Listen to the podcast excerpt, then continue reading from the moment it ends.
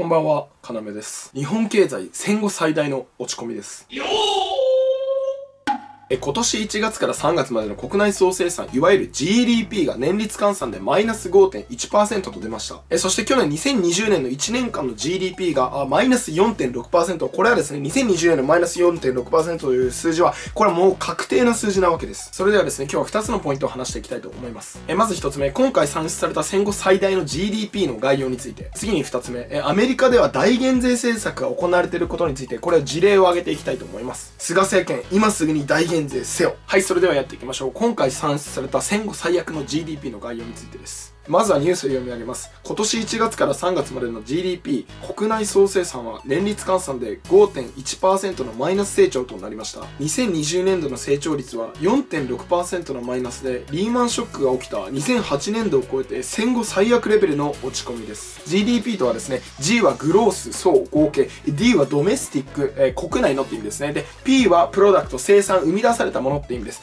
だから日本語では国内総生産というんですね。つまり日本国内で生まれたものやサービスを全部足した数字なんですね。例えば服とかですね、食べ物とかって全部 GDP なんですね。また簡単に言うと GDP とはですね、日本国内で働いてる人や企業がどれくらい儲かっているのかっていうのの合計でもあるんですね。で GDP がですね、前年との比較で上がってたら経済が上向き、前年との比較で下がってたら経済が下向きということなんですね。はい、さて今説明したこの GDP がですね、2020年度、去年、前年度比で4.6%というのを数字、これはもう本当に最悪なんですよ。えこちらのグラフを見てください。これはですね、過去25年の GDP の前年度比推移なんですね。えまずですね、このグラフを見て、まず大前提として、世界の経済がね、もう軒並み成長してるのにもかかわらず、日本はまずそもそも平均して、この25年間ほとんど経済成長してない。これはグラフを見てもわかると思います。まあ、それは本当に悲しいことなんですよね。大前提としては。ただですね、今回、2020年度の前年度比、マイナス4.6%っていうのは、これはね、2008年のアメリカの金融危機、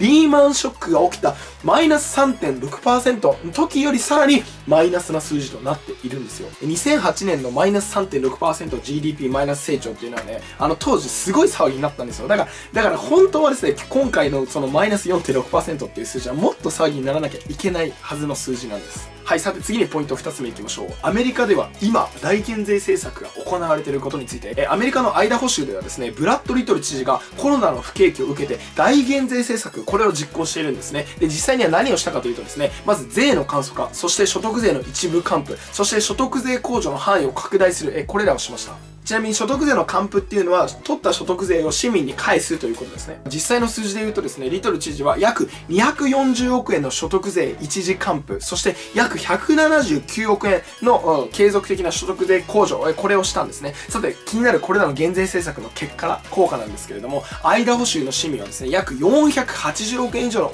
あの減税の恩恵を受けることになると試算されているんですね。これはですね、アメリカの州史上最大の減税になるそうです。ちなみにこのブラッド・リトル知事はですね、バリバリのアメリカ右派、共和党の保守派の政治家で、減税と規制緩和を強力に推し進めて、経済を盛り上げていこうという考えの持ち主なんですね。2019年の州知事選挙ではですね、公約として、州の所得税の段階的な約400億円の削減、あこれを掲げており、今年の予算演説でもですね、政府支出の抑制と減税は公務員の永続的な使命であるべきだと述べており、今回はですね、それを有言実行した形となっております。はい、さてじゃあ翻って日本はどうでしょうか？日本もさ、真似ましょうよ。え、所得税、消費税、ガソリン税、固定資産税、相続税、ありとあらゆる税金をですね、減税すれば経済は回復するんですよ。誰の目で見ても明らかなわけですよ。ちなみにですね、消費税がですね、8%から10%に引き上げられた2019年、2019年官房長官だった頃の菅総理はですね、リーマンショック級な不景気がなければ消費税を引き上げるとこういうふうに話していたんです。菅義偉官房長官は18日午後の定例会見で、今年10月に予定している消費税率10%の引き上げに関して、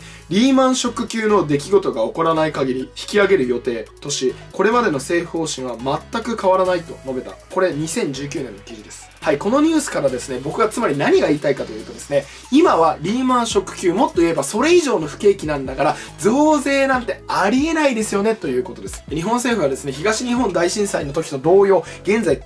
興増税をですね、コロナ復興増税を考えてるんですね。今はですね、皆さん、リーマンショック級の大不景気なんですね。増税は絶対に許してはいけないものでありますし、むしろ今こそ減税の時だとね、そういう風に思っています。はい、さて最後になりますが、皆さん僕発見しちゃったんですよね。え2020年度の GDP がマイナス4.6%成長。えそして令和2年度の国民負担率が46%。えそして温室効果ガス削減目標が46%。おぼろげながら、小泉進次郎環境大臣の顔っていうのが僕の頭の中に浮かんできたんですよね。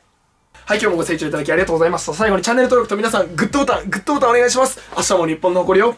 取り戻す。